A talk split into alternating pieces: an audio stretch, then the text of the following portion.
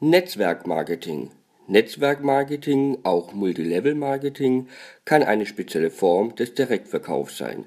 Dabei sucht sich ein Unternehmer eine Reihe von Geschäftspartnern für den Vertrieb eines Produktes oder einer Dienstleistung. An den Umsätzen, die in diesem Filialnetz erwirtschaftet werden, sind die Netzwerkpartner beteiligt.